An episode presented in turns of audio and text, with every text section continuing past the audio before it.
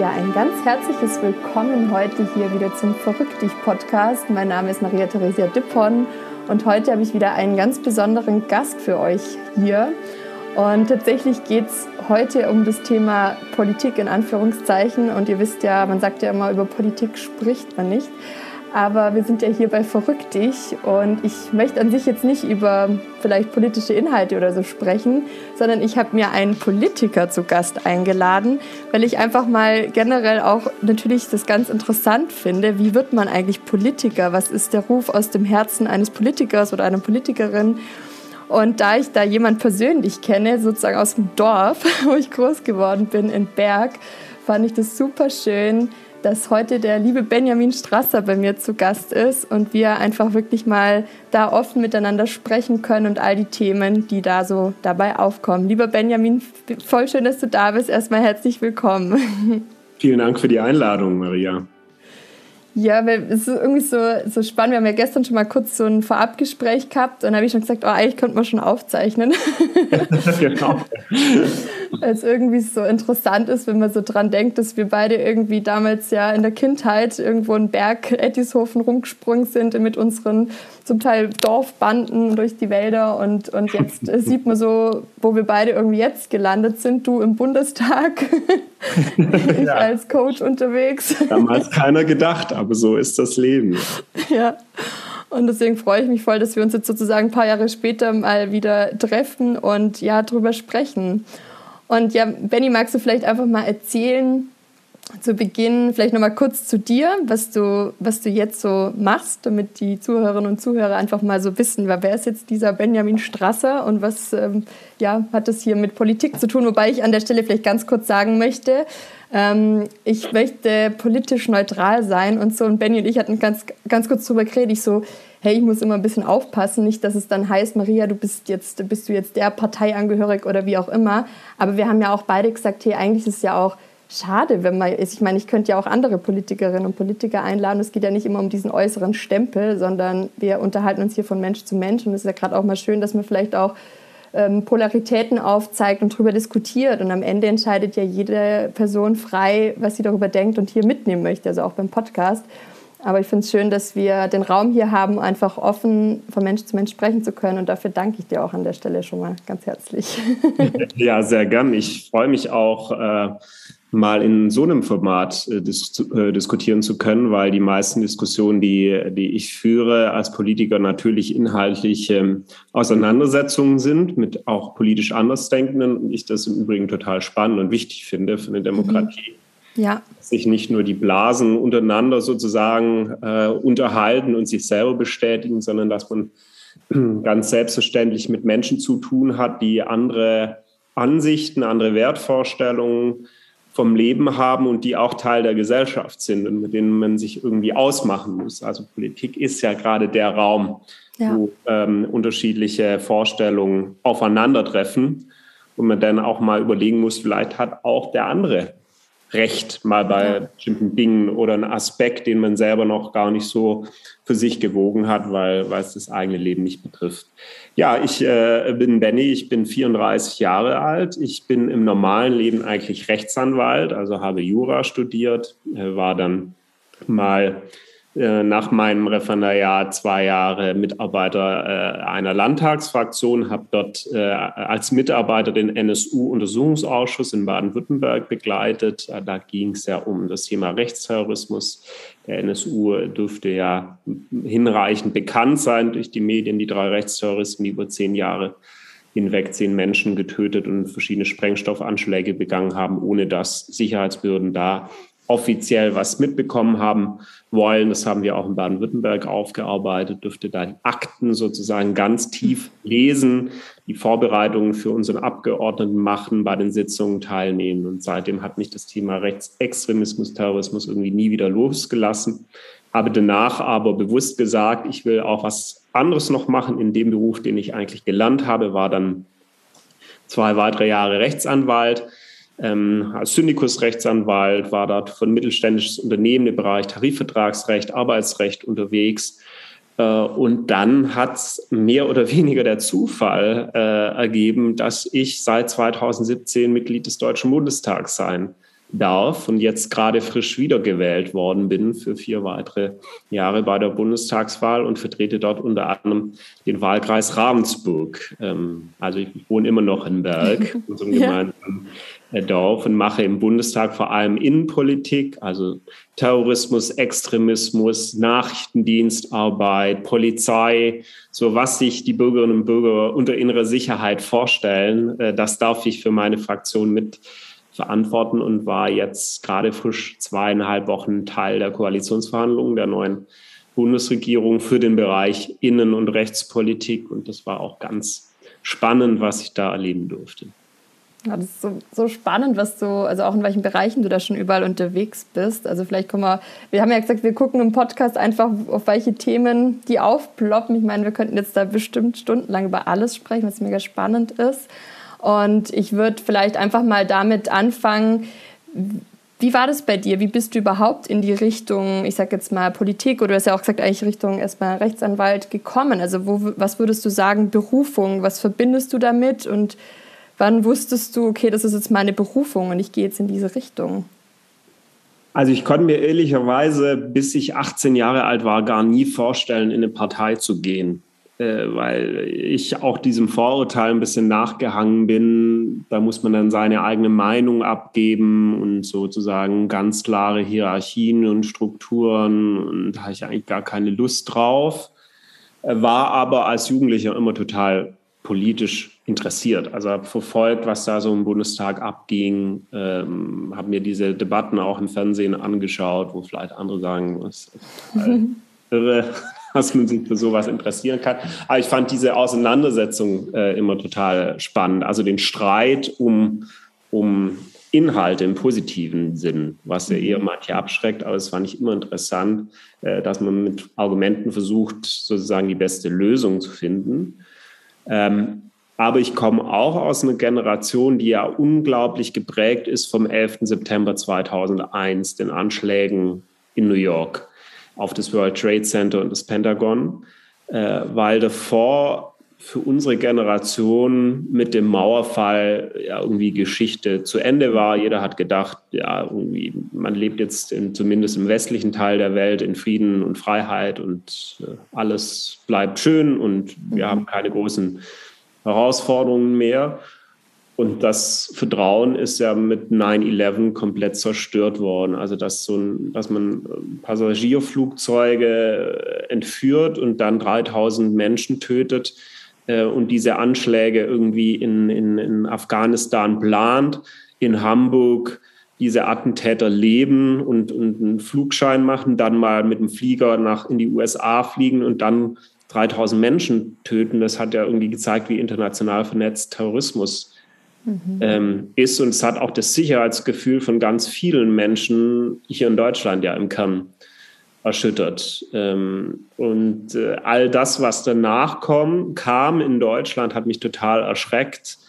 Also äh, es wurden ja massiv die Sicherheitsgesetze verschärft. Ähm, die rot-grüne Bundesregierung hat ein Gesetz gemacht, das sogenannte Luftsicherheitsgesetz, wo man erlaubt hat, dass man äh, entführte Passagiermaschinen äh, abschießen darf, also durch die mhm. Bundeswehr, bevor die sozusagen so etwas Ähnliches wie 9-11 in Deutschland begehen. Und dann habe ich schon gespürt, okay, in Zeiten so einer terroristischen Bedrohung ist eine gesellschaftliche Grundstimmung da, die sagt, alles, was geht, soll erlaubt sein. Und mir das schon Angst gemacht hat, weil es da so um wesentliche Grund Rechte geht. Ja, Artikel mhm. 1 unseres Grundgesetzes sagt ja, die Würde des Menschen ist unantastbar. Und zwar die Würde, egal ob das Leben nur noch zehn Minuten geht, wenn ich in einem entführten Passagierflugzeug äh, äh, sitze, oder die Würde des Menschen, der am, am Boden ist und sozusagen zehn Minuten später vielleicht dann Opfer dieses Anschlags wird, wenn, wenn das Flugzeug irgendwo reinrast. Ja. Ähm, und dass eben der Gesetzgeber nicht Leben gegen Leben abwägen darf und sagen, okay, das, die leben ja nur noch zehn Minuten äh, und deswegen mhm. ist es mhm. egal, ob ich als Staat diese Maschine abschieße oder der Terrorist die Menschen tötet, indem er es woanders reinfliegt. Und das, äh, das hat mich sozusagen so elektrisiert und gesagt, ich möchte eigentlich eine Partei unterstützen, die sich traut, in so einer Zeit, wo man dafür keinen Beifall kriegt, äh, ein Stoppschild zu setzen und sagen, der Zweck legitimiert nicht jede Maßnahme. Also der Zweck Schutz vor mhm. Terrorismus legitimiert nicht, dass man wesentliche Grundrechte außer Kraft setzt. Und deswegen habe ich mich 2005 entschieden, äh, bei den Liberalen äh, äh, einzutreten, mich da einzusetzen, weil die eben die mhm. einzigen waren im Deutschen Bundestag, die da gegengestimmt hat und das Verfassungsgericht ja dann dieses Gesetz genau aus diesen Gründen gekippt hat. Also so war mein Einstieg mhm. sozusagen in die Politik, aber ich habe 2005 nie damit gerechnet, dass ich selbst mal Mitglied des mhm. Deutschen Bundestags werde. Ja, Spannend. Auch nicht planen. Mhm. gibt kein Handbuch, keine Ausbildung, kein Ausbildungslehrgang, Politiker mit abgeschlossenem Zertifikat und so, sondern das, da ist auch viel von Zufall, Zufällen abhängig, na, dass man die Chance bekommt. Ja. Mega spannend, also auch so, wie du jetzt sagst, okay, wie, wie kommt äh, so eine Art Berufung, also so, ein, so man merkte richtig so, das war so dein innerer Antrieb oder wie du gesagt hast, so, das war so elektrisierend für dich, hey, ich will da jetzt was tun und das war dann vielleicht gerade so zu sagen, ey, genau das ist jetzt mein Einstieg. Und, und gleichzeitig ähm, sagst du, dass du jetzt nicht den Plan hattest, sozusagen, okay, was kommt dann? Oder dass du jetzt heute hier bist, wo du jetzt bist. Also wie, wie hat sich das dann für dich weiterentwickelt? Also was hat dich dann weiter angetrieben? Oder was hat dir da vielleicht auch dann die Richtung gegeben, dass dann das und das und das jetzt der nächste Schritt ist? Also ich habe mich lang äh, erstmal, ich habe ab 2006 dann äh, Jura studiert, also habe Abi gemacht 2006, habe dann Jura studiert und habe mich die ersten Jahre eigentlich mehr auf mein Studium konzentriert, war sehr engagiert bei den jungen Liberalen, das ist die Jugendorganisation äh, der FDP, mhm. hier aber vor allem auf Kreisebene, also ähm, lokal in, in Ravensburg, haben mit anderen zusammen einen Kreisverband aufgebaut ähm, andere begeistert, viele kommunale Aktionen gemacht. Damals war so ein bisschen das Thema Alkoholverbot in Ravensburg, Stimmt, ja. in Bayern und am Hirschgraben und so. Äh, und wo wir irgendwie auch die einzige Jugendorganisation war, die da die Stimme für die jungen Menschen äh, erhoben hat. Das hat auch nicht jedem in der eigenen Partei gefallen, aber das ist eben die Aufgabe in der Jugendorganisation, auch mal sehr deutlich äh, Partei für äh, die Interessen junger Menschen ähm, zu ergreifen. Mhm. Und ähm, bin dann, sagen wir mal, erst so gegen Ende meines Studiums äh, wirklich aktiver geworden, bin Landesvorstand der Julis gewählt worden, weil halt dort auch viele gesagt haben, Mensch, du machst da vor Ort einen tollen Job, könntest du dir nicht vorstellen, da ein bisschen aktiver auch für uns auf Landesebene unterwegs zu sein, war dort im Landesvorstand, äh, habe da total viele Menschen kennengelernt, auch in der ganzen Bundesrepublik dadurch, mit denen ich teilweise bis heute noch sehr eng befreundet bin, also wo sich mhm. dann auch über das Politische hinweg Freundschaften entwickelt haben. Das gibt es auch äh, in der Politik. Ähm, und dann habe ich 2011 zum ersten Mal hier in Ravensburg für die Landtagswahl kandidiert, ähm, eher so aus einem persönlichen Ansporn raus zu sagen, Mensch, noch bist du Student, noch hast du sozusagen die Zeit und was kannst du aus so einem Wahlkreis rausholen, der für deine Partei überhaupt nicht gewinnbar ist. Mhm. Äh, einfach, wenn du halt mal Vollgas äh, Wahlkampf machst. Ähm, mhm. Es war sozusagen ein, äh, ein Experiment, weil es mich einfach interessiert hat, was, ob, ob man da selber was beeinflussen kann oder ob das im Prinzip egal ist, ob jemand überhaupt keinen Wahlkampf macht oder ob du halt Vollgas äh, gibst. Und die Zeit hast du halt vor allem als Student dann noch, wenn du nicht berufstätig bist, nebenher. Und habe gesehen, ich habe tatsächlich was bewirken können. Das Ergebnis fragen, ist ein Prozent besser geworden, obwohl das Gesamtergebnis ja massiv eingebrochen ist, habe ich noch einen Prozentpunkt denn da äh, im Schnitt äh, draufgelegt. Wir waren immer zwei Prozent unter dem Landesergebnis meiner Partei und mhm. nach dem Wahlkampf waren wir nur noch ein Prozent unter dem Landesschnitt äh, ja. der Partei. Also man hat schon gesehen, das wird auch wahrgenommen. Und fünf mhm. Jahre später war ja wieder eine Landtagswahl und ich wollte da gar nicht mehr kandidieren, weil es war ja nur sozusagen so ein Experiment. Und dann haben die eigenen Leute gesagt, wir finden niemand für diesen Landtagswahlkreis, weil, wie gesagt, war ja nicht gewinnbar für uns. Und dann ist das Interesse nicht immer so groß, sozusagen den Kampf zu führen, äh, äh wenn es nichts bringt. Äh, und habe mich dann bequatschen lassen. Das war gerade so der Übergang. Ich war mit dem Untersuchungsausschuss, der war zu Ende. Es war klar, okay, ich will beruflich was anderes machen. Und das war so eine, so eine Zwischenphase, wo ich noch frei hatte und äh, habe mich in den Dienst der Partei stellen lassen, weil damals klar war, wir waren ja nicht mehr im Deutschen Bundestag, wir sind da ausgeflogen.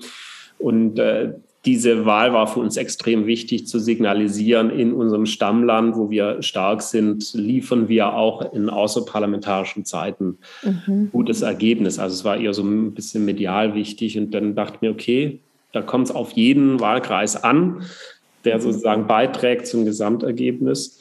Und das Witzige war letzten Endes, dass ich am Wahlabend im Landtag war plötzlich mhm. und am Schluss mit dem letzten Klick der Hochrechnung ich wieder rausgeflogen bin, weil wir 32 Stimmen gefehlt haben. Also von 200.000 oder 120.000, von 120.000 Wahlberechtigten in meinem Wahlkreis haben 32 Wählerinnen und Wähler gefehlt, die mir die Stimme gegeben haben, weil sonst wäre ich in den Landtag gewählt worden. Mhm. Ähm, das war für mich total ein total krasses Gefühl, weil wenn man in so einen Wahlabend geht und denkt, okay, ich möchte nur ein gutes Ergebnis abliefern und dann ist irgendwie plötzlich heißt, du bist im Landtag und im letzten Moment, du bist es doch nicht mehr. Mhm. Ähm, das, das fand ich im Nachhinein total wichtiges äh, Ereignis, mhm. weil es gezeigt hat, dass äh, Demokratie immer nur auf Zeit ist, nicht planbar ist, weder eine Wahl planbar ist,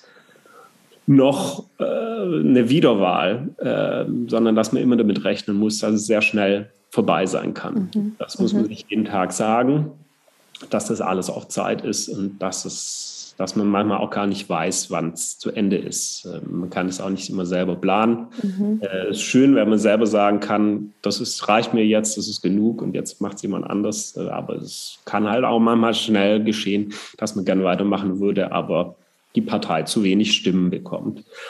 Ähm, Darf ich da kurz mal reinfragen? Wie, wie, wie war das dann für dich? Also ich sage jetzt mal auch so als Mensch, jetzt so du Du hast dann, du hast ja vorher auch gesagt, du, ich glaube, du bist so ein Typ, der eben, dann gebe ich jetzt Vollgas, auch wenn es vielleicht so ein Experiment ist, aber du hast gemerkt, okay, wenn ich Vollgas gebe, dann hat das ja jetzt geklappt so und dann warst du wahrscheinlich auch irgendwie motiviert und denkst, okay, und, und dann sozusagen so eine Enttäuschung, also quasi so, oh, doch nicht. Also wie war das dann für dich so als, als Mensch dann? Das ist schon ehrlich gesagt, man denkt sich an diesem Abend, ja, mein Gott, äh, das, äh, so, so ist es halt und äh, du hattest ja keine Erwartungen dran und freu dich mhm. einfach über das gute Ergebnis.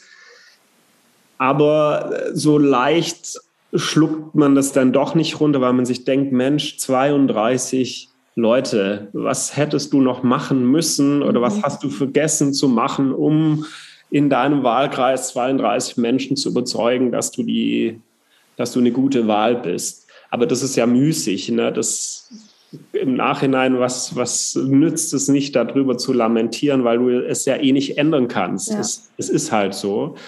Es war dann eher bitter zu sehen, welche Chancen einem entgehen, politisch zu gestalten, weil ich ja zwei Jahre lang schon für die Landtagsfraktion gearbeitet habe und sozusagen im Betrieb schon so ein bisschen wusste, welche Stellschrauben man drehen muss, um etwas zu erreichen in der mhm. Sache.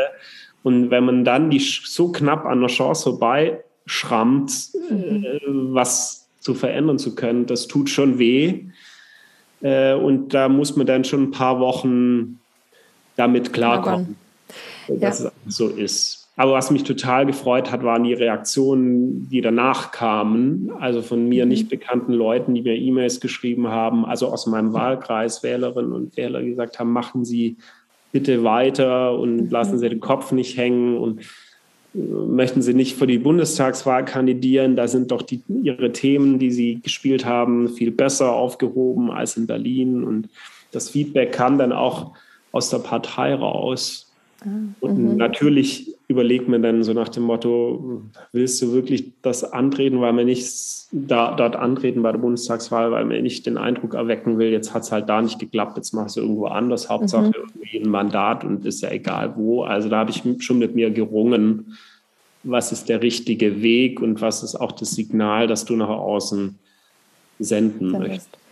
Wie ist es denn da generell für dich? Also gerade in solchen Momenten, ich glaube, dass ähm, als Politiker oder ich meine auch, auch jetzt hier Leute, die zuhören, ähm, sagen bestimmt auch, oh ja, ich kenne das halt aus einer anderen Situation. Jetzt habe ich so auf, das kann jetzt eine Prüfung sein, gelernt und es hat doch nicht geklappt oder jetzt habe ich, ähm, oder auch als Coach denkst du dir so, jetzt ähm, mit, oder bei Instagram, ich habe doch so und so viel Follower und du kriegst vielleicht eine Kritik und manchmal ist die Kritik so stark, dass du denkst so, zieht alles runter, obwohl da so viele tolle Menschen sind, die dich supporten. Also wie gehst du, hast du da selber für dich so einen Schlüssel gefunden, was dir dann geholfen hat, da rauszukommen dann? Aus dieser Enttäuschung raus. Ja, und weil du sagst, dass du, so, dass du auch zu knabbern hattest sozusagen, aber dann zu sagen, okay, ich mache weiter und ja. Das weiß ich gar nicht, ob ich so bewusst einen Schlüssel hatte, weil im Prinzip ist dann die erste Erkenntnis, dass du die Situation nicht ändern kannst. Erstmal, mhm. also, dass du das akzeptieren musst. Und die politische Leidenschaft hilft einem schon weiter zu sagen, du engagierst dich ja also du engagierst dich ja dort, weil du was bewegen willst, weil du jetzt nicht das Ziel hast, was zu werden, sondern ähm, weil du was verändern möchtest und weil, weil so ein Mandat ja eher das Mittel oder das Instrument dazu ist, was zu verändern. Ähm, also ich habe dann nach ein paar Wochen sehr schnell aufgrund dieses Feedbacks auch mich mit der Frage beschäftigt, also Richtung Bundestag, möchtest du das machen oder nicht, weil wir unsere Liste, unsere Landesliste ähm, im, die Wahl war im März 2016, die Landtagswahl, und im November 2016 haben wir schon die Liste für die Bundestagswahl aufgestellt. Mhm. Ja, ich musste mich dann relativ schnell auch entscheiden, möchtest du das oder möchtest du das nicht? Und mhm. ähm, es war auch klar, wenn ich sozusagen mich bewerbe, wird es da auch andere Leute geben, die sich um, um einen aussichtsreichen Listenplatz für die Bundestagswahl äh, bewerben. Das war mir schon klar. Das wird kein Spaziergang, sondern du musst dann Mehrheiten ähm, äh, für dich auch organisieren. Du musst durchs Land reisen, durch Baden-Württemberg reisen, bei unseren Kreisverbänden dich vorstellen und so neben dem Beruf also neben zehn Stunden arbeiten, dann noch irgendwie drei Stunden oder vier Stunden nach Mannheim hochfahren, mhm. dort eine Veranstaltung machen, nachts wieder zurück und am nächsten Tag wieder arbeiten. Also das ist ja jetzt nicht so, dass man sagt, boah, das sind so zwei, drei Veranstaltungen und dann kriege ich einen guten Listenplatz auf dem Silbertablett serviert und muss einfach nur zugreifen. So, so ja, ist ja. es halt einfach äh, nicht. Und mir war klar, wenn ich das mache, dann werfe ich meinen Hut schon für einen sozusagen aussichtsreichen Platz in den Ring und nicht, äh, um irgendwie halt dabei zu sein und ja. das zu supporten. Und äh, habe mich dann getraut, habe gesagt, ja, es gibt eine Chance und es gibt eine Chance zu gestalten. Und mhm. es war dann eine anstrengende Zeit. Es war auch ein harter Wahlkampf. Hatte auch einen Gegenkandidaten und äh, habe mich für einen Platz beworben, der damals aussichtsreich war, aber nicht sicher. Also mhm. das reicht, aber aussichtsreich. Gesagt, okay, ich gehe in das Risiko. Mhm. Und äh, ja, ein Jahr später hat der Platz dann bei der Bundestagswahl gezogen und so kam ich im Bundestag. Hm. Jetzt lass uns doch kurz da bleiben. Also mega spannend. Also das heißt, du hast gesagt, okay, ich musste mich schnell entscheiden. Wie, warum hast du dich dann dafür entschieden letztlich?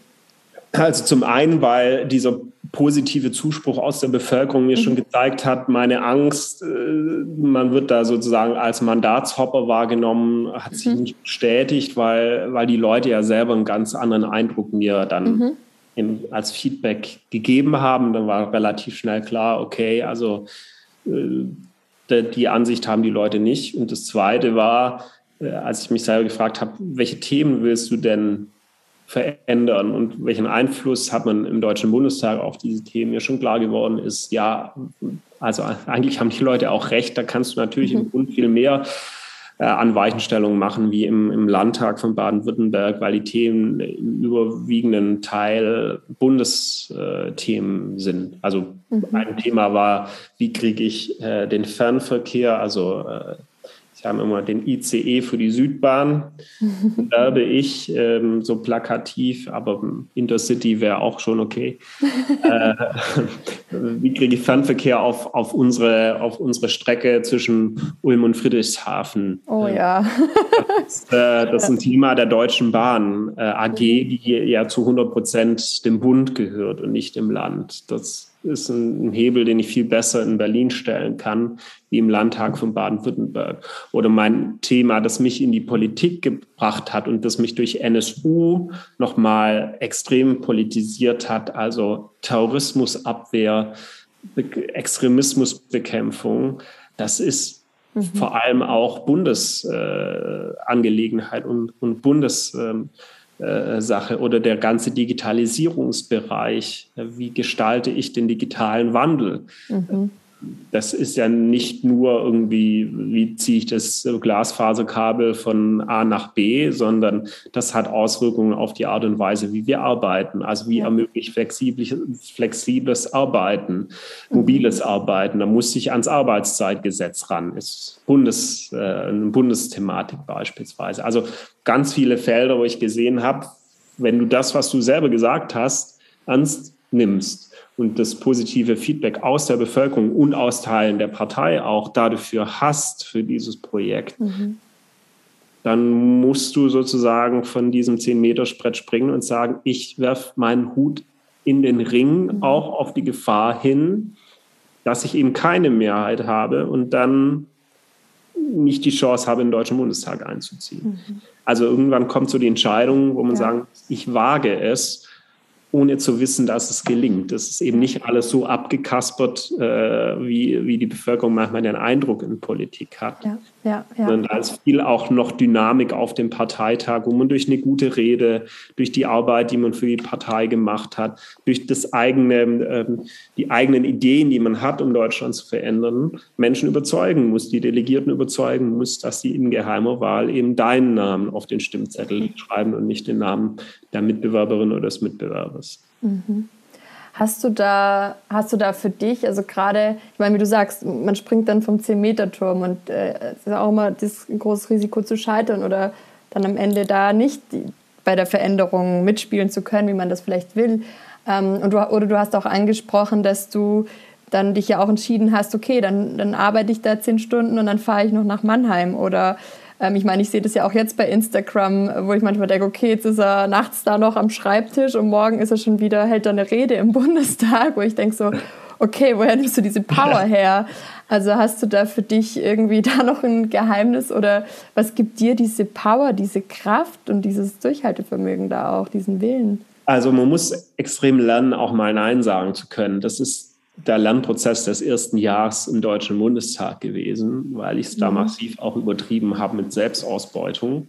Okay. Ähm, man braucht ein Team im Rücken, das einem bewusst auch Phasen der Ruhe in den Kalender blockt, weil man mit dem, mit dem Mandat auch seinen eigenen Terminkalender abgibt äh, oh. Teil mhm. seines Lebens abgibt und dann eben ähm, ein Team braucht, das proaktiv sagt, okay, jetzt hat er halt mal vier Wochen keinen einzigen freien Tag gehabt, jetzt schieben wir ihn dann einfach rein und organisieren mhm. das so frei, weil ich ein Mensch bin, der sehr schnell da auch ein schlechtes Gewissen den Wählerinnen und Wählern gegenüber hat, zu sagen, die haben mich ja gewählt und mhm. äh, man hat eine zig Terminfülle, wo es echt schwierig ist, manchmal auch zu sagen, ich kann nicht, weil ich jetzt halt auch mal einen halben Tag für mich brauche, um aber man muss, man muss, um performen zu können, um leistungsfähig zu sein, eben sich diese Auszeiten nehmen, weil auf Dauer macht das eben der Körper dann auch nicht mit und mit. das ist dann den Wählerinnen und Wählern auch nicht geholfen, wenn man dann nach drei Jahren oder vier Jahren Burnout hat und komplett ähm, ausfällt. Also es ist ein Lernprozess dass man sich bewusst Phasen nimmt, für sich nimmt und überlegt, was tut mir jetzt gut, was interessiert mich, äh, was mache ich, was überhaupt nicht mit Politik zu tun hat. Und das andere ist ja, ja die Leidenschaft. Also ich empfehle niemand Politik zu machen, weil man denkt, da kriegt man so viel Geld. ähm, also das, da verdient man in der freien Wirtschaft deutlich mehr, wenn man es auf die Stunden runterbricht äh, und hat noch vielleicht, wenn es gut läuft, auch ein normales Wochenende dazu. Also Geld ist ein schlechter Antrieb ähm, oder, oder sich wichtig zu fühlen ist auch ein schlechter Antrieb, ist man kein guter Politiker meiner Meinung nach oder Politikerin, mhm. sondern man, man braucht eine Leidenschaft. Man muss konkret Themen haben, wo ich sage, die will, da will ich etwas verändern in diesem Bereich und deswegen gehe ich da rein. Ja. Ähm, und äh, es hilft auch wirklich, wenn man einen abgeschlossenen Beruf hat, der einem Spaß macht und sagt, und trotzdem mache ich jetzt mal eine Zeit lang was anderes, weil es mhm. einem ja auch die innere Unabhängigkeit gibt, wenn einem das politische Rahmenbedingungen nicht mehr passen ähm, oder man merkt, man läuft nur noch gegen Wände zu sagen, jetzt ist vielleicht die Zeit vorbei für mich und ich mache jetzt was ganz anderes und ähm, habe was, auf was ich zurückgreifen kann, ja. eine Berufsqualifikation, ähm, weil Demokratie ja darauf angelegt ist, Mhm. Äh, von Wechsel und nicht von Dauer. Also solche Lebensläufe wie jetzt Wolfgang Schäuble, der nächstes Jahr 50 Jahre lang Abgeordneter ist im Deutschen Bundestag. Ähm, das ist ja nicht die Regel und darauf ist unser System auch nicht ausgelegt, sondern so ein durchschnittlicher Abgeordneter, Abgeordneter ist so acht Jahre dabei. Das ist so der Schnitt, äh, wenn man, wenn man wenn man alle Abgeordneten der letzten Jahre zusammenrechnet, also zwei Wahlperioden, das hieße für mich, mhm dass 2025 Schluss wäre. Ähm, schauen wir mal. Aber dann habe ich sozusagen den Schnitt erfüllt. Ja. Ja. Ähm, und da muss man halt damit rechnen, dass auch wieder was anderes kommt. Wie ist das eigentlich für dich? Also wenn du jetzt so weißt, okay, es kann halt auch ähm, dann ja nach so einer Periode dann vorbei sein. Also denkst du da schon dran, was du dann okay. vielleicht machst oder, oder hast du Angst Wenn man das davor, tut, dann ist man ja, gedanklich schon wo ganz anders. Also wenn ich jetzt schon meinen Ausstieg vorbereite, dann mache ich ja das, was ich jetzt tue, nicht ganz, mhm. sondern äh, ist das schon wieder eine Zwischenphase.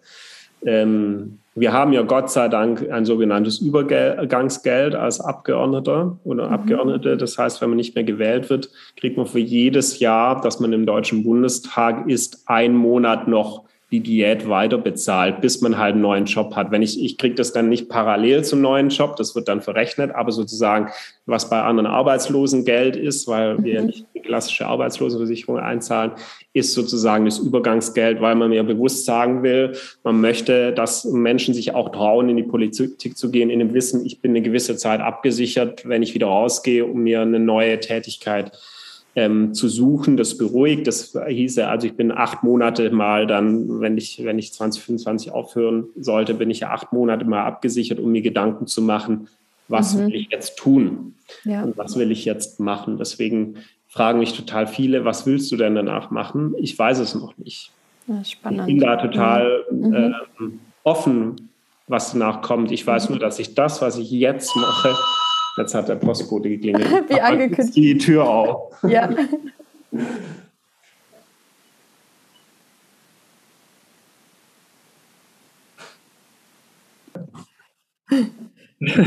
Alles gut. Wir haben ja, haben ja schon im Vorfeld gesagt, äh, Podcast Reality. So ist es, genau. Wenn es klingelt, dann. das, das ist das normale Leben, das genau. noch läuft. Genau. Ja. Ja, ja, aber also nochmal kurz zu diesem, zu diesem Punkt. Genau, du hattest gerade noch gesagt, dass, dass du quasi also dir jetzt keine Gedanken um morgen machst, was du beruflich tust, sondern du lebst wirklich zu 100% committed, ähm, was man bei dir auch irgendwie so spürt oder das, wie du es erzählst, dass du halt, du konzentrierst dich jetzt voll und ganz auf das, was jetzt ist, was da morgen ist. Wissen wir ja eigentlich alle nicht so wirklich, aber bringt auch nichts, sich da jetzt gedanklich die ganze Zeit da zu sorgen oder so, was da dann kommt. Es ist auch total befreiend. Ich finde es mhm. ein mega befreiendes Gefühl. Ähm, ich habe mich schon mal mit Kolleginnen und Kollegen unterhalten, die so um die 50 sind, ähm, die mir auch gesagt haben, in ihrem Freundeskreis, die ja äh, dann auch so um die 50 sind, die Leute, ähm, die haben meistens irgendeine Midlife-Crisis, mhm. die wir als Abgeordnete gar nicht haben, weil natürlich man mit 50 in der Regel gesettelt im Beruf ist, man hat ein Haus gebaut, man hat Kinder, man ist die Karriere leider irgendwie hochgegangen, aber wie geht es dann halt irgendwann nicht mehr weiter, weil sozusagen die Karriere auch dann irgendwann ausgereist ist. Mhm. Die Leute sich ganz oft die Frage stellen, ähm, war es das jetzt sozusagen? Ja. Kommt dann noch die Rente und dann sterbe ich irgendwann? Ist das das Leben, das man führen will? Und wir im politischen Betrieb können ja immer nur vier Jahre planen. Also mhm. wir wissen jetzt bis 2025, ähm, ähm, werden wir wahrscheinlich Bundestagsabgeordnete sein, aber selbst so kann niemand ausschließen, dass es Neuwahlen gibt oder dass man irgendeinen interessanten Job angeboten bekommt außerhalb der Politik, wo man dann sagt, okay, vielleicht ist es jetzt die Chance, was anderes zu machen. Äh, man muss sozusagen immer für alles offen und bereit sein. Und äh, das unterscheidet äh, bestimmte Lebensphasen, wenn man einen abgesicherten Beruf hat, wo man weiß, okay, ähm, äh, bin ich kündbar oder schon so ewig dabei. Ähm, da muss ja. viel passieren, dass, dass dann ähm, ähm, man zu einem ganz neuen Perspektivwechsel gezwungen ja. ist. Und deswegen kann das auch befreiend sein, diese Unsicherheit, ja. dass man offener äh, ins Leben geht.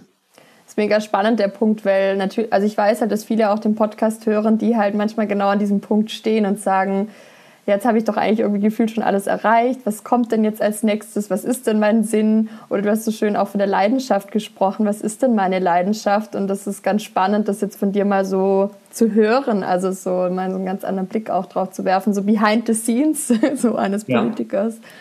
Ähm, also das ist schon mal sehr, sehr spannend. Ähm, ich würde auch noch auf ein, vielleicht ein paar Punkte eingehen. Ähm, was, was du auch angesprochen hast, ist ja, du hattest, also manchmal ist so ein schlechtes Gewissen vielleicht da zu sagen, ja, darf ich jetzt äh, eben auch mal einen Tag Pause haben, so. Oder auch voll schön, dass da dein Team auch da ist und das dann für dich macht. Also das finde ich auch mal cool zu wissen, so, dass, dass, ja, dass du da, also dass man da auch eingebettet ist und das, ich meine, das gehört ja wahrscheinlich auch erstmal dazu, dass man als Team da auch so eingespielt ist. Ähm, aber auf welchen Punkt ich eingehen möchte, ist so das Thema Macht ein Stück weit. Also du bist gewählt, du hast ähm, ja, so, so die, mit die Verantwortung sozusagen oder du sagst ja auch, okay, jetzt bin ich, meine Wählerinnen und Wähler haben mich gewählt, jetzt, jetzt will ich natürlich da auch was verändern. Ja, wie, wie, wie würdest du da das Thema so beschreiben? Also wie fühlt sich das für dich selber an? Also hast du da so ein Gefühl, dass da so eine bestimmte Macht ist oder ja, vielleicht mal auf das Thema so ein bisschen einzugehen oder diese Verantwortung? Also in Deutschland ist ja Macht ein sehr negativ besetzter ja. Begriff. Ähm, wahrscheinlich auch aufgrund unserer eigenen äh, Geschichte im 20. Jahrhundert, wo man gesehen hat, wie man Macht eben auch missbrauchen kann. Ja. Ähm, aber eigentlich ist Macht was Gutes, weil äh, Macht das Instrument ist, etwas zu verändern. Und deswegen ist ein Politiker oder eine Politikerin, die Macht anstrebt, eigentlich im Grundsatz jetzt nichts Verwerfliches, also niemand Verwerfliches, der sagt, ich will Macht ähm, Macht hat aber immer auch mit Verantwortung äh, zu tun. Und äh, wir leben in einem demokratischen System, Gott sei Dank, so, dass Macht gegenseitig kontrolliert wird. Also das Handeln des Bundestages, der Legislative steht ja nicht singulär, sondern man kann ähm, ähm, jede Entscheidung des Bundestages also ein Gesetz, wie auch die Entscheidung der Bundesregierung oder der Verwaltung. Also wenn ich aufgrund von bestimmten Gesetzen einen Bußgeldbescheid oder irgendwas bekomme, gerichtlich durch die dritte Gewalt kontrollieren lassen. Also da mhm. wird ja Macht auch geteilt. Ähm, ich finde, man merkt auch sehr schnell Demut, wenn man Abgeordneter ist, weil ähm, man sieht, dass Macht auch Grenzen hat, die eigene Macht auch Grenzen hat. Ich bin ja einer von 736. Also mhm. muss mir die Macht schon mal mit 735 Kolleginnen und Kollegen teilen. Äh, natürlich hat man als Abgeordneter einer Regierungsfraktion dann mehr Macht wie als Abgeordneter einer Oppositionsfraktion, aber auch aus der Opposition heraus kann man gestalten, wenn auch äh, wesentlich schwerer und in, in wesentlich weniger Fällen. Also das muss ich schon mal teilen. Und wenn man äh, allein in dieses Gebäude geht, Reichstag, ähm, mhm. Bei Nacht, wir haben wie gesagt sehr lange Arbeitstage und wenn man nachts an diesem Gebäude entlang läuft, das wunderschön angestrahlt ist, äh, dieses imposante Bauwerk, äh, das macht einen auch demütig. Also äh, ich fand, der Architekt hat sich vor 150 Jahren schon was auch dabei gedacht, wie er dieses Gebäude gebaut hat, weil äh, als einzelner Mensch ist man ziemlich klein gegenüber diesem Parlamentsgebäude, wo wir, wo wir sitzen und wo wir tagen. Ähm, deswegen muss ich sagen, ich habe gar, gar nicht so eine negative Einstellung ja. äh, dem Thema Macht äh, gegenüber, weil unser System äh, Demokratie mehrere Sicherungsmechanismen eingebaut hat, äh, damit Machtmissbrauch möglichst stark eingegrenzt ähm, wird. Wie, wie würdest du sagen, also was, was ja was ja so spannend ist im politischen Bereich und wie wir ja auch eingestiegen sind, so dass man manchmal schon das Gefühl hat, okay, jetzt hat, also es, hat, es sind da Personen, jeder hat ja so seine Meinung oder sein Programm, für das man ja einsteht, so. Ähm, und gleichzeitig weiß man, da kommt irgendwie auch so dann Gegenwind. Also es sind ja so diese Polarisierungen und der Kampf der Polaritäten und wir haben Recht, und wir haben Recht.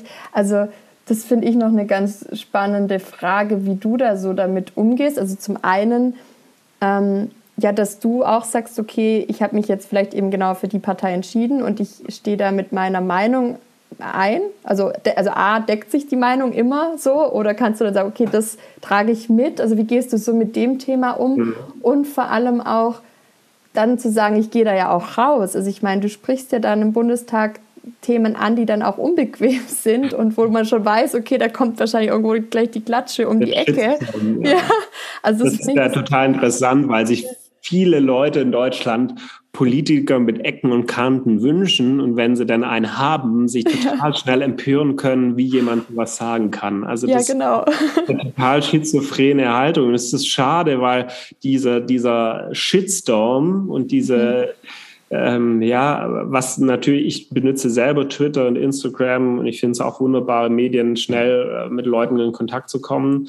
Aber äh, sie macht auch was mit Meinungsbildungsprozessen, mhm. weil so einen Shitstorm abzukriegen, ist ja nicht schön. Ich hatte Gott sei Dank noch nie einen in, in einem Umfang wie andere Kolleginnen und Kollegen, wo es ja dann richtig in Morddrohungen und also ganz mhm. furchtbar äh, geht. Aber es führt im äh, Zweifelsfall halt immer dazu, dass man nächstes Mal sagt oder überlegt, wie schreibe ich das jetzt, dass mhm. es sozusagen, dass ich keinen vor die vor den Kopf stoße, sodass ja. man nicht mehr ja. zurückholen äh, kann. Und das ist eigentlich für eine Demokratie eine ganz schlechte Entwicklung, ähm, mhm. weil, weil äh, unterschiedliche Meinungen gesagt werden sollen und dann ja die Diskussion dazu führt, dass man guckt, wo gibt es denn Kompromisslinien, äh, wo kann man was vorantreiben, wo man alle Aspekte der Diskussion so gewichtet hat, dass es im Idealfall sozusagen alle auch irgendwie Berücksichtigung mhm. finden und mhm. trotzdem noch eine Entscheidung ist, die das Land vor, voranbringt, also kein fauler Kompromiss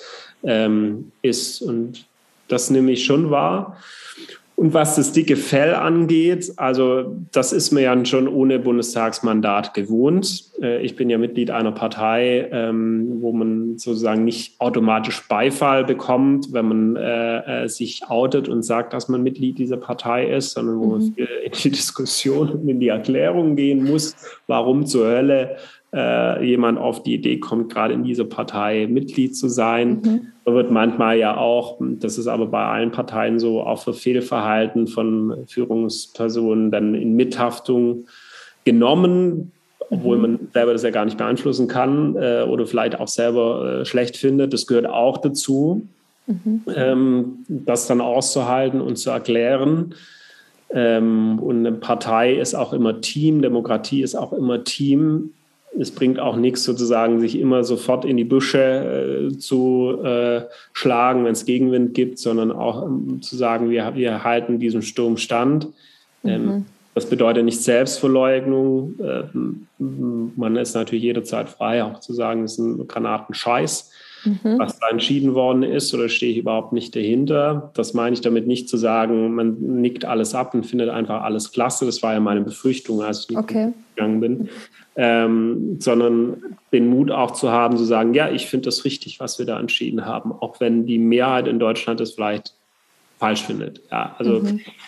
dieses dicke Fell äh, muss man sich wachsen lassen, auch was Beleidigungen angeht. Ähm, man muss nur aufpassen, dass es nicht dazu führt, dass man nicht mehr zuhört ähm, mhm. und dass man nicht mehr sensibel ist. Ähm, es gibt äh, viele Menschen, die die aus einer gewissen Wut heraus dann zu einem kommen, weil sie was Persönliches erlebt haben, was ihnen total äh, sauer aufstößt, die vielleicht auch nicht immer sich so gut artikulieren können, wie man das im politischen Raum gewohnt ist, die vielleicht Worte finden, die deplatziert sind, die das vielleicht aber in dem Moment auch gar nicht so böse meinen.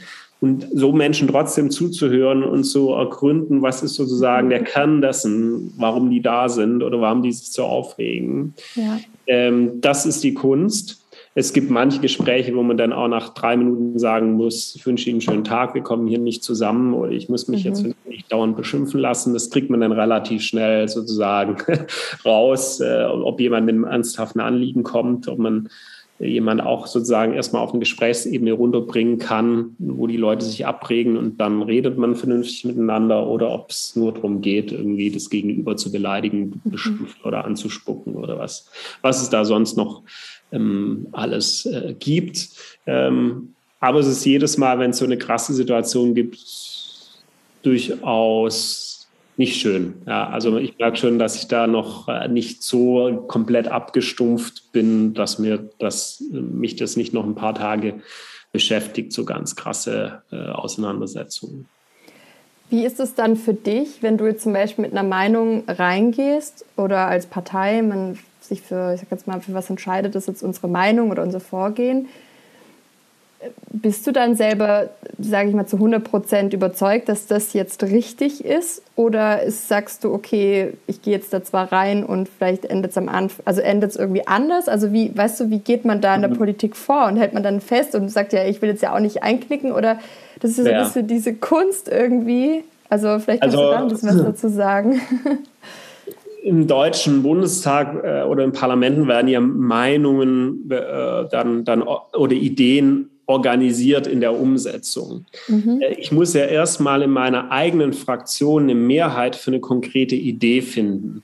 Ganz viele steht nicht in Wahlprogrammen von Parteien, weil Probleme auf uns zukommen. Mhm. Äh, denken wir beispielsweise an die Euro-Krise oder an die Migrationsthematik 2015 oder jetzt an Corona. Mhm. Das stand ja in keinem Koalitionsvertrag weil das Problem zum Zeitpunkt, wo, wo solche Verträge geschrieben worden sind oder wo ein Wahlprogramm für eine Wahl geschrieben worden ist, das Problem noch gar nicht da war. Aber ich muss ja mir trotzdem in dem Moment als Fraktion, als Abgeordnete Meinung bilden, wie stehe ich dazu, was kann Lösungsansatz sein oder was lehne ich ab. Das führt dazu, dass in den Fraktionssitzungen, die wir haben, in Sitzungswochen erstmal diskutiert wird in der Fraktion.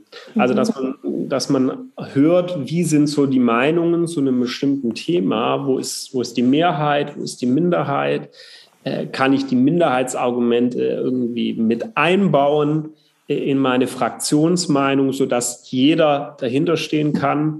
Oder gibt es manche Themen, die ich einfach mit Mehrheit in der Fraktion entscheiden muss, um zu sagen, das ist die Mehrheitsmeinung meiner Fraktion, dass die Wählerinnen und Wähler wissen, okay, an was bin ich sozusagen, wenn ich bei der nächsten Wahl die oder jene Partei auf dem Stimmzettel unterstütze, weil man ja dem Land eine bestimmte Richtung ergeben will. Da gibt es manchmal natürlich Entscheidungen, wo man sagt, andersrum wäre es mir lieber gewesen, aber ich kann damit leben. Mhm. Ähm, dann, dann vertrete ich das auch so äh, öffentlich. Und manchmal gibt es eben ganz harte Punkte, wo man sagt, das widerstrebt so meinem Gewissen, dass über diese Hürde kann ich nicht drüber.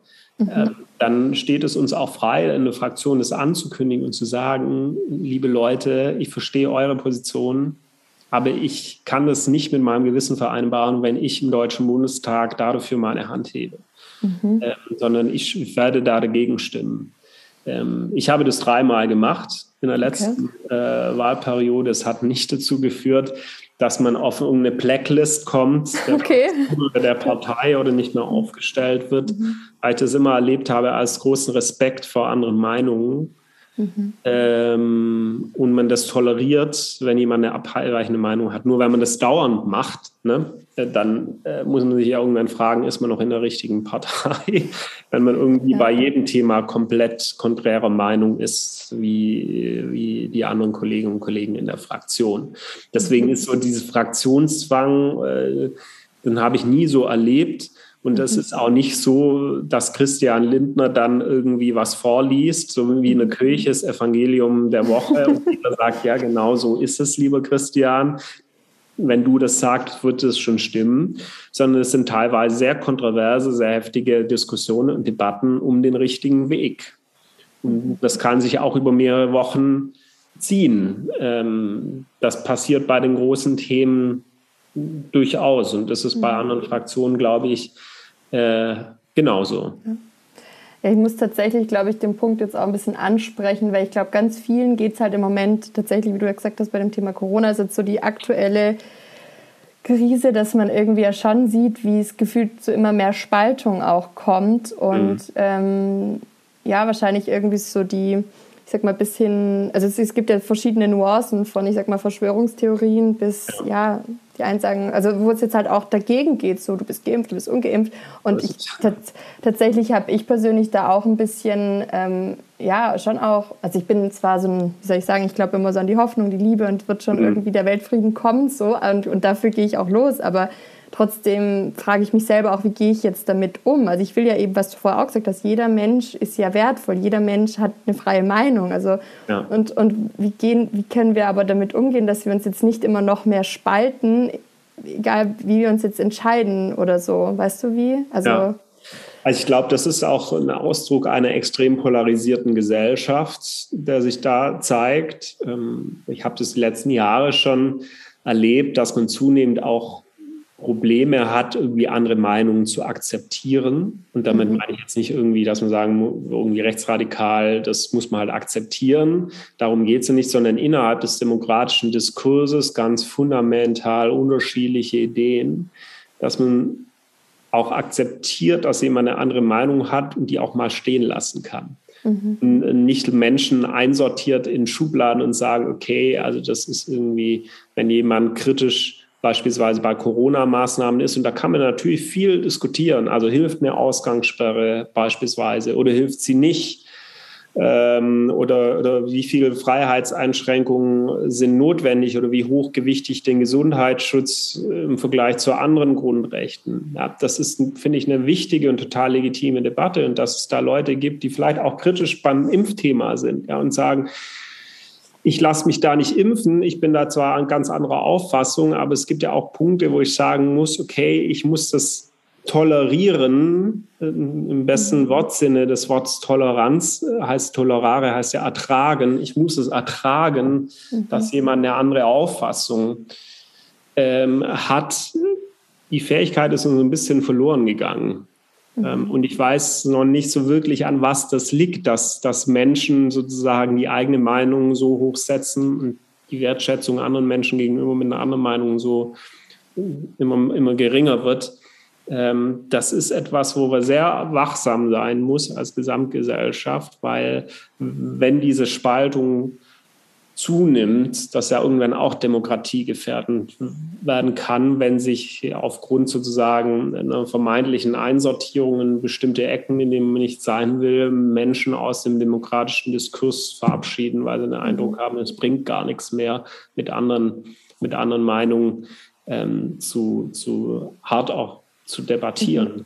Mhm. Ähm, das, das merke ich bei diesem ganzen Corona-Thema. Das ist ja auch ein Grundrechtsthema, da sensibel zu sein. Wie schützen wir äh, die Intensivstationen vor Überlastung? Wie, wie vermeiden wir Ansteckungen, weil Corona ja extreme auch Langzeitfolgen hatte, mhm. wenn man es hatte und es überlebt hat? Und wie ermöglicht es aber auf der anderen Seite, dass das unser freiheitliches Leben bestmöglich trotzdem weitergehen kann. Also wir können ja nicht sagen, wir machen einfach zwei Jahre in Lockdown und ja. warten, bis es irgendwie vorbei ist. Das ist ja auch keine, keine Lösung ähm, der Thematik.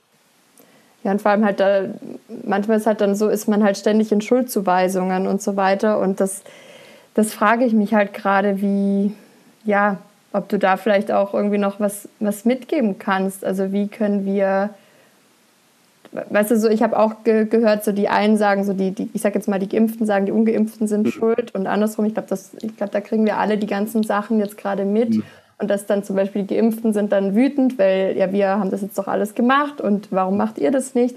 Und ähm, ja, und dann frage ich mich halt, ja, ja. Was, was, macht man irgendwie? Wie geht man damit um? Also ich glaube, äh, wichtig ist, dass jeder auch darauf achtet, welche Wortwahl verwendet mhm. er in der Diskussion. Ich habe immer hart widersprochen, wenn sozusagen aus ähm, der Impfskeptiker-Ecke äh, Vergleiche kamen mit wir, wir sind hier irgendwie in, wie in China unterwegs.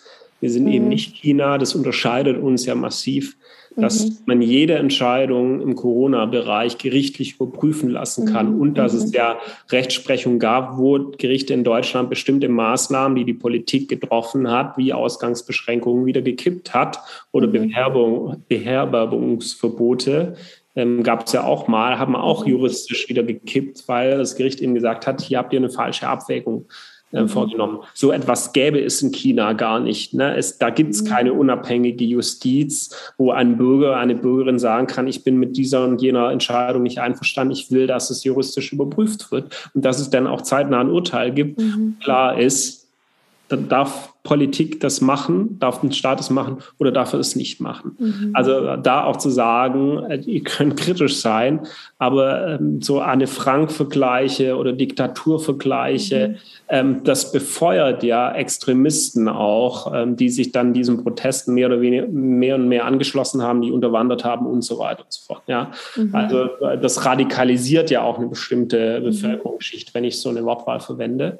Ja. Und auf der anderen Seite äh, empfehle ich auch, äh, jetzt nicht so zu tun, dass jemand, der skeptisch ist, sich zu impfen, sozusagen sofort automatisch jemand ist, der, der unsolidarisch ist mhm. oder der, ähm, äh, ja, der, also ich kann klar gar nicht in so Kategorien denken. Mir fällt da kein Wort ein, was man es nennen könnte. Mhm. Erstmal ist eine, eine, Impfung eine Entscheidung für einen selber. Man muss da nicht solid, man, man kann es falsch finden, dass man es nicht tut. Ich bin selber zweimal geimpft und so weiter. Also mhm. um das mal einzuordnen, was ich sage. Ich, bin, ich spreche gerade für eine Bevölkerungsgruppe, der ich gar nicht angehöre, weil ich äh, geimpft bin.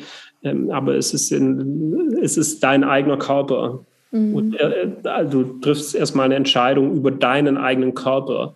Und die Frage ist nicht, ob das solidarisch oder unsolidarisch ist, sondern das, wir haben eben auch die Freiheit zur Unvernunft. Ja? ja. Sonst müsstest du ja auch sagen, ähm, es darf keiner mehr rauchen, es darf keiner mehr Alkohol trinken, es darf keiner mehr Auto fahren, mhm. weil wenn ich Auto fahre, vielleicht nicht durch einen Unfall ich nicht mich selber verletze, sondern jemand anderen mhm. töte. Also das ist ja alles sozusagen äh, eine Abwägung.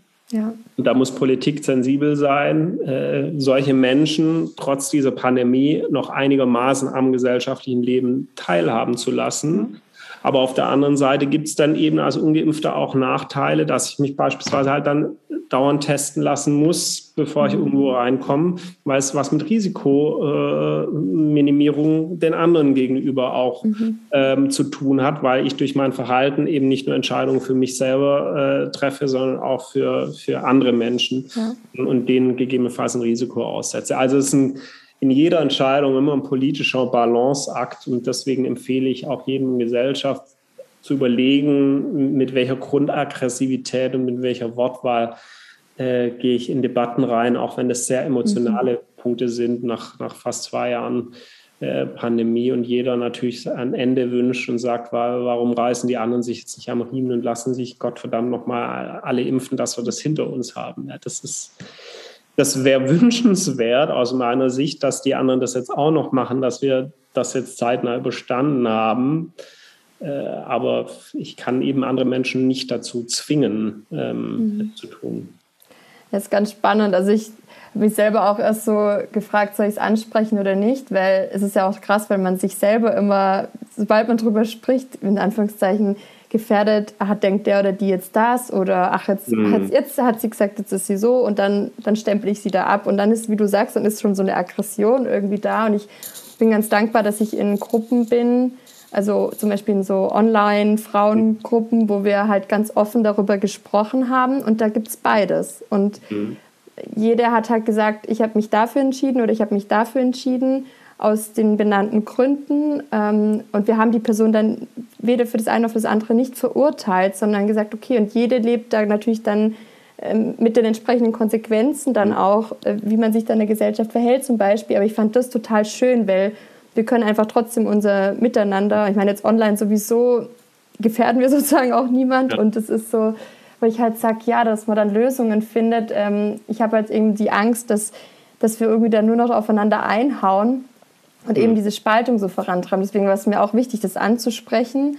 Und das triggert, das sind so genau diese Polaritäten. Aber wenn wir, wie du sagst, nicht auch einfach über, also über alle sprechen, also das heißt, ähm, oder nicht über alle, sondern halt über alle Meinungen sprechen und dann diskutieren, dann können wir also, also man, man, darf halt nicht das, das Menschliche äh, gleichsetzen ja. sozusagen mit der anderen Position. Mhm. Das ist ja in der Politik jetzt un, unabhängig von diesem Thema total äh, wichtig und was viele mhm. äh, draußen auch nicht wissen, dass ich total gerne mit anderen Kolleginnen und Kollegen der demokratischen Fraktion danach nach so einer Debatte ein Trinken gehe. Oder äh, wir haben da ein eigenes, sozusagen eigenes Gebäude, ein mhm. Abgeordnetenclub Vereinsheim mhm. mit einer Bar, mit einem Restaurant, äh, wo man äh, in Nicht-Corona-Zeiten dann sagt, komm, jetzt setzen wir uns noch unten in die. Kneipe an Stammtisch und dann äh, redet man über zwischenmenschliche Dinge, wie geht's dir so? Und vielleicht führt man sogar die Debatte im Plenum noch irgendwie ein bisschen fort, um zu erkunden, warum mhm. hatten, also warum kommt jemand so auf die Meinung?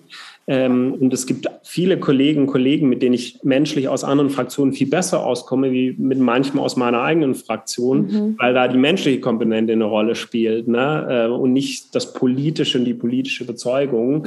Und deswegen ist diese Institution Parlamentarische Gesellschaft, die wir da haben, also diesen Abgeordnetenclub, äh, so wichtig, weil, weil es immer wieder die Debatte herunterholt und man immer merkt, alles nur Menschen und ähm, ähm, das eine heißt, eine andere Meinung heißt nicht, dass jemand automatisch ein schlechterer Mensch ähm, ist, ja. sondern er hat halt eine andere Meinung ja. auf einer bestimmten Lebenserfahrung, Lebenssituation, Lebenswelt, wo er lebt und das kann ja auch spannend sein.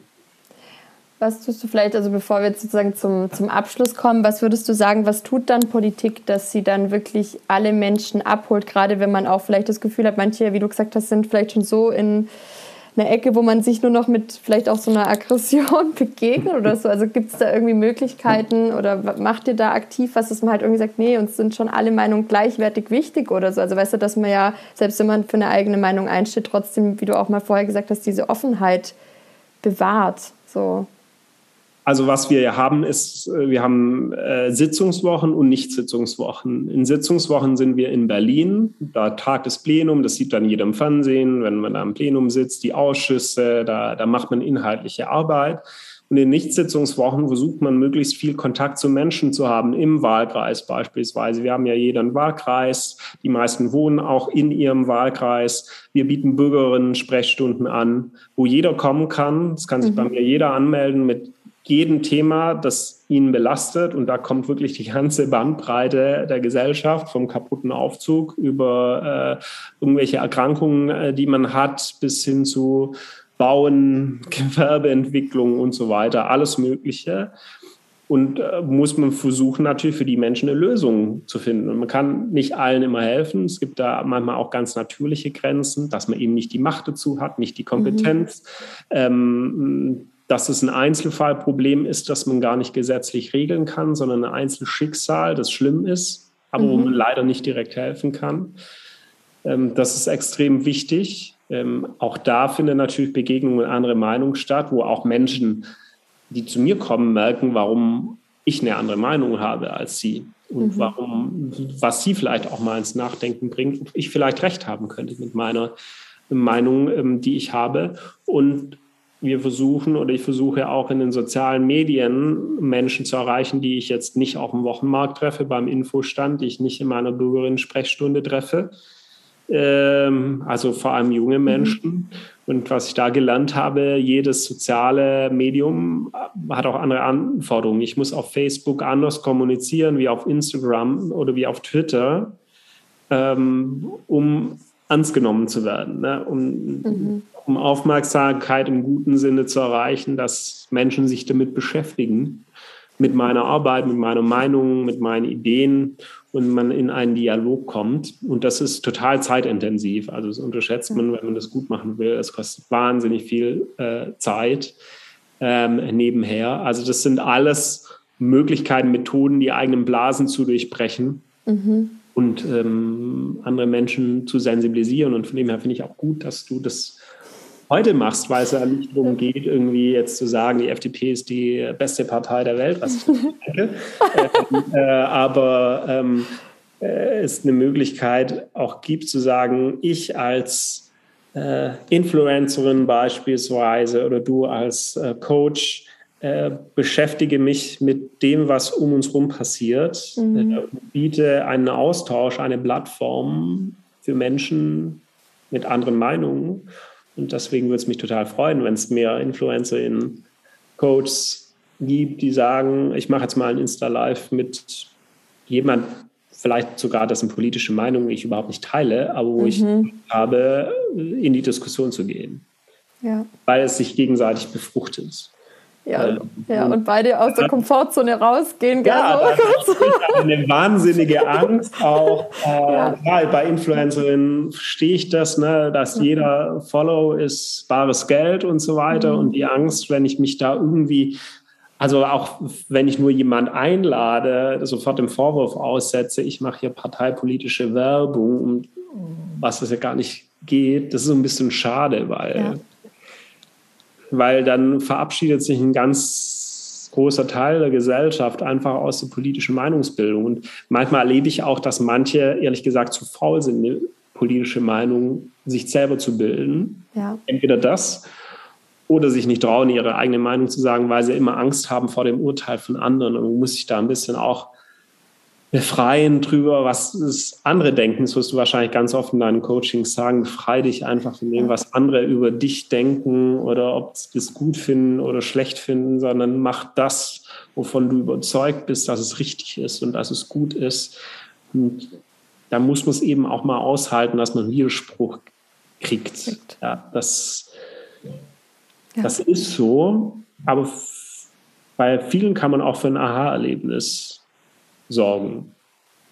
Du hättest gerade nicht schöner so zusammenfassen können. Also ja, ich danke dir da auch so sehr, dass wir dieses Gespräch jetzt hier so, also ich habe noch eine Abschlussfrage, aber an der Stelle, dass es so, dass wir dieses Gespräch so offen führen dürfen und so, so menschlich, nenne ich es jetzt mal.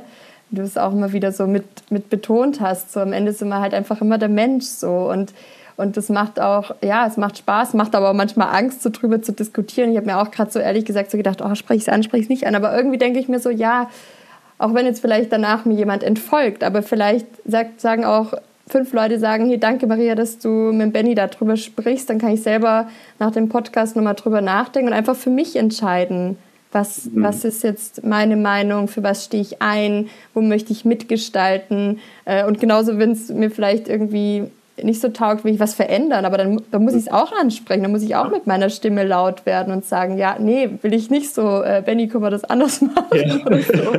So. Ich also, bin auch total dankbar für, für kritisches. Feedback. Also ja. ich, äh, ich erwarte ja auch gar nicht, dass Menschen äh, nur dann zu mir kommen, wenn sie sagen, sie sind so toll und sie machen alles richtig und total ihre Meinung, mhm. sondern ich freue mich eigentlich über die Mails, die sagen, äh, habt ihr eigentlich noch alle Tassen im Schrank? Also freundlich formuliert. Es gibt da auch Grenzen, also nur beleidigende Mails, da antworte ich dann irgendwann auch nicht mehr, weil irgendwie ich bin dann auch nicht nur der Boxsack für die Leute, aber äh, wo man halt sagen kann, wir haben uns dabei was gedacht, und zwar A, B, C, D, E. Mhm. Äh, oder da haben sie vielleicht sogar einen Punkt, wäre mir jetzt auch nicht so, äh, hätte ich jetzt auch nicht unbedingt so gemacht. Ja. Aber ich bin eben nicht allein unterwegs, sondern ich muss mich mit anderen ausmachen und muss kompromissfähig sein. Wenn ich das nicht bin, dann werde ich nie was erreichen. Dann habe ich zwar immer recht, aber habe nie was gestaltet und mhm. verändert. Und äh, man muss sich selber treu bleiben. Und äh, ich ermutige auch dazu, sich zu trauen, äh, andere Meinungen einzunehmen, selbst wenn man heftige Gegenreaktionen gibt oder wenn man sagt, in dem Moment ist es total irre, das zu tun, weil irgendwie äh, dann Freunde nicht mehr mit einem reden. Gott sei Dank war das bei mir nie so. Ja, also meine, mhm. ich habe einen ganz tollen Freundeskreis, die, die bei, bei Gott nicht alle irgendwie auf FDP-Linie sind oder Äh, na, mittlerweile so ein paar, weil sie, weil sie mich ganz gut finden, aber die jetzt nicht so das Parteiprogramm verinnerlicht haben oder das unterstützen ja. oder das gut finden,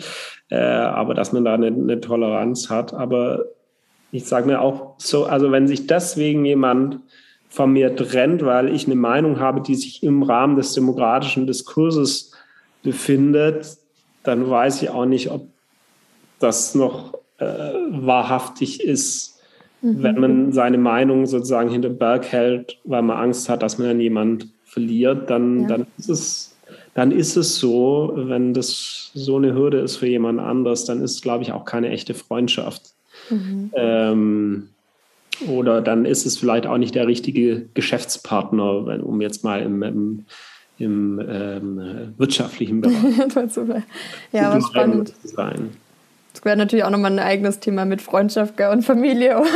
Ja. da sind ja oft die hitzigsten Diskussionen oder auch oft die ehrlichsten oder kritischsten. Ja, man muss seiner Mama sagen, bei Familienfeiern bitte jetzt einmal zwei Stunden Politik frei. Äh, ja. Die dann auch immer fragen, was habt ihr da entschieden und so weiter und ja. Da los? Und äh, man will ja irgendwie so einen Raum, wo man dann auch mal einfach so durchatmen kann und nicht ja. mal sozusagen on fire ist und mit den Argumenten um sich äh, schießt. Äh, ja, voll. gesprochen. Also was mir noch für einen Impuls kommt, ist, was vielleicht natürlich bei manchen noch so, also wo ich jetzt aus meiner Coaching- und Persönlichkeitsentwicklungsbubble, um es mal so zu nennen, natürlich kenne, ist und mir selber auch so geht, ist, was machen wir mit unserer mentalen Gesundheit? Also hm ähm, vielleicht magst du noch kurz was dazu sagen. Also gibt es da irgendwie, also ich, ich denke halt immer so, ja, Menschen könnte man halt auch super abholen, wenn man die Ängste ernst nimmt oder wenn man bei mir auch so. Ich hatte, also wenn ich so Widerstände habe, wo ich halt weiß, okay, vom Außen betrachtet, widerstrebt mir das und das gerade oder so. Dann ist aber bei mir zum Beispiel der Punkt, dass ich reingehe, oft auch selber mit einem Coach arbeite, um mal zu hinterfragen, was liegt denn dahinter? Also mhm. nicht gleich zu urteilen und jemand eben dann draufzuhauen und sagen, nee, das, du mhm. bist falsch, sondern auch nochmal die, die Richtung zu gehen, was ist mit meinem Unbewussten, ähm, ganz viel auch bei dem Thema ja mit Retraumatisierungen, die gerade stattfinden, also diese ganzen psychologischen Themen. Ähm, wie sieht es da aus? Also wie wird das, das geht mir zumindest manchmal so in der Medienerstellung, wo ich, denke, mir denke, okay, könnten wir nicht auch Mental Health Zentren noch äh, neben, neben dran stellen, um zu sagen, okay, ich verstehe deine Meinung, aber sagen wir, also nicht aber, sondern einfach zu sagen, hast du Lust, dass wir auch mal gucken, wo kommt die vom Unbewussten her, was wird getriggert, was genau steckt dahinter, was gibt es da vielleicht noch für Antworten für dich, also dass man selber diese innere Connection auch aufnehmen kann sozusagen. Also Mental Health damit habe ich mich ja auch äh, im Wahlkampf so ein bisschen dann nochmal auf Nachfrage beschäftigt, habe ja so ein QA mhm. gemacht und ich glaube, auch gefragt, gell? Was, was habt ihr denn äh, im, beim Mental Health im Angebot? Ja. Finde ich gut, dass du dich sozusagen auch informiert hast, was die verschiedenen Parteien da so ähm, im Angebot haben. Und wir haben tatsächlich auch einen eigenen Teil im, im Wahlprogramm dazu, einen Abschnitt und es vielen Jungen äh, bei uns in der Partei ein wichtiges Thema, weil wir jetzt auch so eine Generation kommen, wo das Gott sei Dank auch so ein bisschen enttabuisiert wird, das ganze Thema Depressionen, Burnout.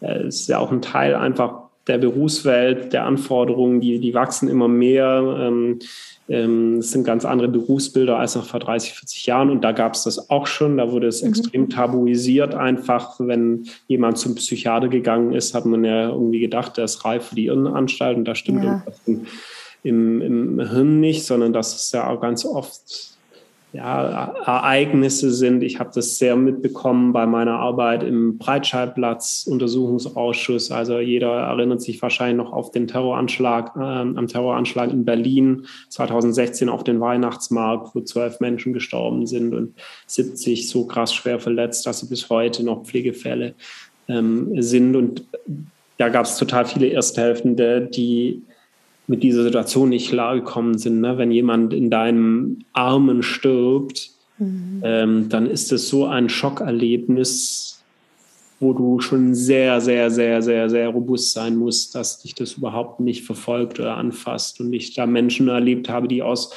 erfolgreichen Berufen kommen, die IT-Systemberater beispielsweise waren, die jetzt einfach von Hartz IV leben, weil sie im Job nicht mehr klarkommen weil sie äh, bis heute, fünf Jahre nach dem Anschlag, kein Therapieangebot bekommen haben, weil zu wenig Plätze da sind. Ja, also das ist ein mega auch politisch relevantes äh, Thema, wo der Bund leider äh, nicht allein zuständig ist, sondern vor allem auch die Länder. Das, da kommen dann so die Machtfragen wieder. Ah. Als Bundestagsabgeordneter machen, wenn es eigentlich Ländersache ist, die sozusagen nicht im ausreichenden Maß das finanzieren, was ihre Aufgabe ist. Da kann ich natürlich was tun, indem ich mich ins Gespräch mit den Länderkollegen begebe und sage, ja, was ist die Lösung, wo kommen wir hier zu einem, äh, zu einem Fortschritt? Ähm, also das ist der politische Punkt, der wichtig wird und den auch die Parteien ähm, erkannt haben. Ich kann jetzt nur für meine sprechen. Ich weiß nicht, mhm. ich kenne die Wahlprogramme der anderen jetzt nicht in der Detailtiefe, ob das bei den anderen äh, auch drin steht. Und ich war auch nicht in der Arbeitskoalitionsarbeitsgruppe, wo sowas besprochen wird. Ähm, das ist der politische Punkt und der eher sozusagen Umgangspunkt, psychologische Punkt. Ähm, die Grundkompetenz oder die wichtigste Kompetenz eines Politikers, einer Politikerin ist nicht reden, sondern ist zuhören. Weil wenn ich nicht zuhören kann, kriege ich kein Gefühl dafür, was Menschen bewegt, was denen wichtig ist, um darauf basierend Lösungen anzubieten. Natürlich ist Rhetorik, ist Reden wichtig. Jemand, der, der es nicht schafft, vor mehreren hundert Menschen was zu sagen oder souverän auch aufzutreten, ist auch viel am Platz, weil eine wichtige Eigenschaft dann fehlt. Mhm. Aber wenn ich das so ranke, kategorisiere, ist das Wichtigste zuhören. Und das können leider nicht alle.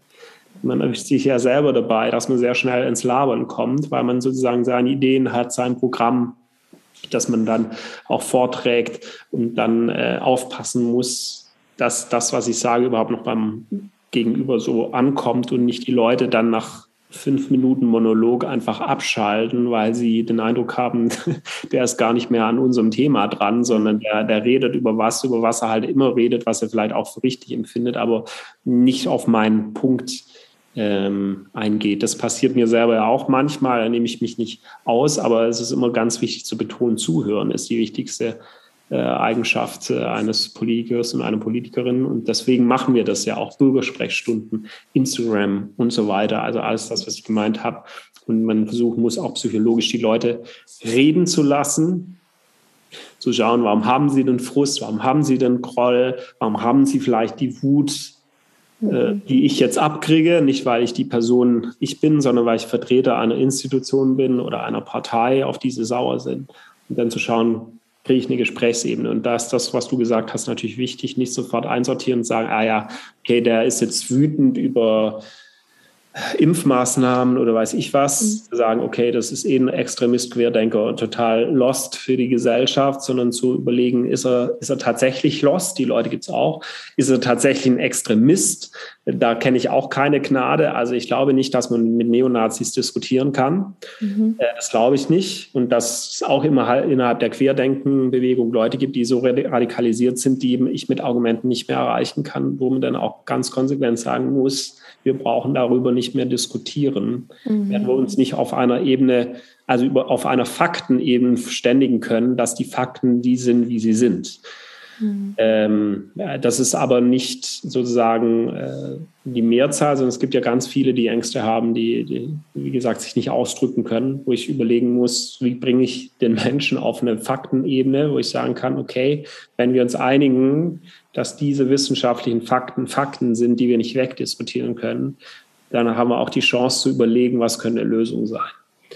Ähm, das muss man auch lernen. Aber das ist Learning by Doing, das kommt mit der Zeit, kriegt man das dann irgendwann ganz gut hin. Also was ich auch mitnehme, ist, dass eigentlich ein Politiker auch irgendwo Coach ist, oder? Wenn du ja. Psychologe. Psychologe. Ja, das habe ich, hab ich als Anwalt auch schon im Studium antrainiert bekommen. 50 Prozent des Anwaltsjobs ist Psychologie. Äh, wenn, wenn du die äh, äh, verlassene Ehefrau im Familienrecht in der Kanzlei hast, dann musst du erst mal ja auch zuhören, mhm. äh, wie es der ergeht und wie schlimm vielleicht der Mann ist oder ja. Wenn es andersrum, wenn die Frau den Mann verlässt und der Mann da ist und furchtbar enttäuscht und verletzt, muss die Leute irgendwann auch auf die Ebene bringen, zu sagen, ich nehme das wahr, ich höre Ihnen ja. zu, aber jetzt gucken wir mal rechtlich, was geht und den Rest besprechen Sie dann mit Ihrer Freundin beim Kaffee oder Ihrem Freund beim Kaffee. Ja. Äh, das ist ja auch so ein Fingerspitzengefühl, die Leute nicht komplett den Kopf zu stoßen, aber auch selber zu sagen, was ist meine Rolle, was ist meine Aufgabe und die ist halt Rechtsberatung und nicht Psychologie. Ja. Ja. Äh, äh, das, ist ja auch nicht meine Kompetenz als Anwalt. Da gibt es andere Leute, die das, die das besser können. Aber trotzdem muss man die Leute natürlich so annehmen, wie sie in der Situation gerade sind. Deswegen ist mir das nicht ganz unbekannt. Im Arbeitsrecht, ich komme ja eher aus dem Arbeitsrecht, ist es genauso, wenn die Leute gekündigt werden, dass sie natürlich auf 380 ja. sind Ähm, und dann sagen, okay, was ist eigentlich unser gemeinsames Ziel? Wollen Sie da arbeiten? Ja oder nein? Geht es eher um eine Abfindung? Was können wir machen und ja. so weiter? Ja. Mega spannend. Ja, Benny, jetzt wirklich die letzte Frage noch zum Abschluss. Was ist dein verrücktester Traum für. Mein verrücktester Traum, das ist immer so die Frage, was ist verrückt für dich? Darfst du auch selbst beantworten. also ich muss sagen, so was komplett Crazyes habe ich irgendwie gar nicht. Ich habe so ein paar Projekte für mich, die ich gerne machen würde, wenn ich ähm, ähm, Zeit habe. Also die mhm. ich jetzt nicht machen kann, weil ich die Zeit dazu nicht habe. Mhm. Und ein Projekt ist, äh, Hebräisch zu lernen. Oh, spannend. Ähm, ich liebe Israel, ich liebe dieses Land. Kann auch jemand sagen, es ist total verrückt, dass du da schon in den gefährlichsten, ich war wirklich in Situationen da schon, äh, in dem Land, wo, also, wo Touris nicht hinkommen, wo ich war und so weiter, was total äh, krass war, aber ich würde es jederzeit wieder machen. Ähm, und äh, ich habe ein total großes Fable für Israel, für den Staat Israel und für ähm, jüdisches Leben, für Judentum. Ich habe jüdische Freunde hier in Deutschland. Äh, ich feiere mit denen auch Shabbat, Shabbos. Und ähm, ich finde es eine wunderschöne Sprache, dieses Hebräisch. Ich kann auch so ein bisschen was. Ich gucke äh, total gerne israelische Netflix-Serien. Daheim.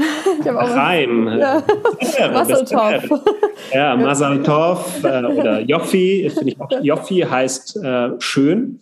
Mhm. Äh, wenn einem was gefällt, sagt man Joffi. Ähm, und Joffi kommt vom Wortstamm eigentlich von Schönheit. Und es gibt ja total viele deutsche Begriffe, die wir verwenden, die aus dem Jiddischen kommen. Also mhm. es ist eine Mischung aus Hebräisch, Polnisch und Deutsch. Kaff beispielsweise, das Wort Kaff für, für Dorf kommt aus dem Hebräischen, äh, ich glaube, Kafar, das heißt, heißt Dorf, oder Meshuge, wenn jemand Meshuge ist. Ja. Ähm, äh, Meshua, Meshuga, kriegst du nicht mehr ganz hin, heißt verrückt auf Hebräisch oder Mishpoke mhm. im Sinne von Familie. Mishpucha heißt Familie auf Hebräisch.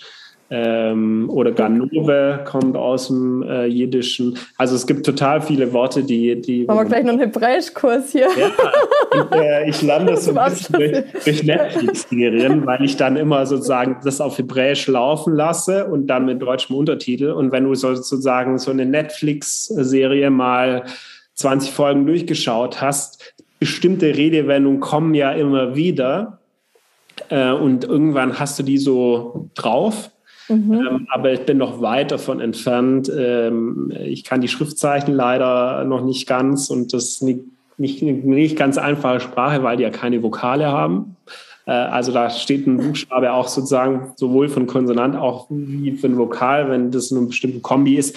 Also alles nicht ganz einfach. Deswegen habe ich nicht die Zeit, das zu machen, zu lernen momentan. Aber äh, es steht noch auf meiner äh, Bucketlist. Ähm, und ähm, ja, also so ganz verrückte Dinge. Ich habe halt furchtbar Höhenangst. Denn deswegen kommt sowas wie Bungee Jumping oder Fallschirmspringen oder sowas auf gar never ever.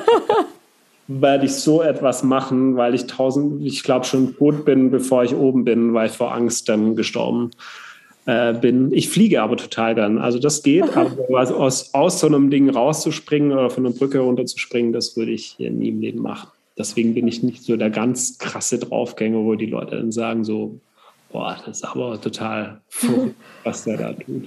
Aber du hast den 10-Meter-Sprung gewagt in die Politik, so, wie du den vorher gesagt genau. hast. Ja. Ist ja. Äh, alles gut gegangen. Ja, ja, bis jetzt. Aber Benny, ich danke dir so sehr. Ich könnte jetzt äh, allein über Israel, mit, mit Israel austauschen, ja. die ich auch hatte, könnten wir jetzt auch noch weitere. Also ich glaube, vielleicht treffen wir uns einfach mal wieder zu einem Podcast oder auch so auf einen Kaffee oder so. einfach mit deinem Mann mal nach Israel. Ja. Kann ich empfehlen. Nur drei oh, Stunden. Ja. Es gibt sicher von Wien auch einen Direktflug nach Tel Aviv. Und es ist so ein geiles, also so viel Vielfalt, Buntheit, verrückte Leute im positiven Sinn auf so kleinem Raum gibt es nirgends auf der Welt. Und ich kenne niemand, wirklich niemand, der da hingereist ist, der wieder zurückkam und gesagt hat, nie im Leben gehe ich da wieder hin, sondern alle ja. sind total begeistert wieder zurückgekommen. Also, äh, ich nicht nach ja. Wir hatten tatsächlich schon einen Flug gebucht, aber dann kam Corona, aber das ja. heißt, äh, das steht noch aus, noch zu zweit. Jetzt darfst du wieder rein. ja. Wir haben gerade wieder aufgemacht, auch für Ausländer darfst, darfst wieder, wieder rein. Ja. Uh, jetzt sind wir gespannt, was alles noch verrückt Schönes in unserem Leben kommt. Und ich bin einfach, wie gesagt, sehr, sehr dankbar, dass du hier warst. Vielen Dank für das tolle Gespräch, für die Impulse. Vielen Dank, mir hat es auch Spaß gemacht. Und ich wünsche dir einfach alles Liebe und wir sehen und hören uns vielleicht nächstes Mal wieder am Berg. genau. Komm gut äh, dann wieder her, wenn es soweit ist. Und liebe Grüße nach Wien. Dankeschön. Alles Ciao. Liebe. Tschüss.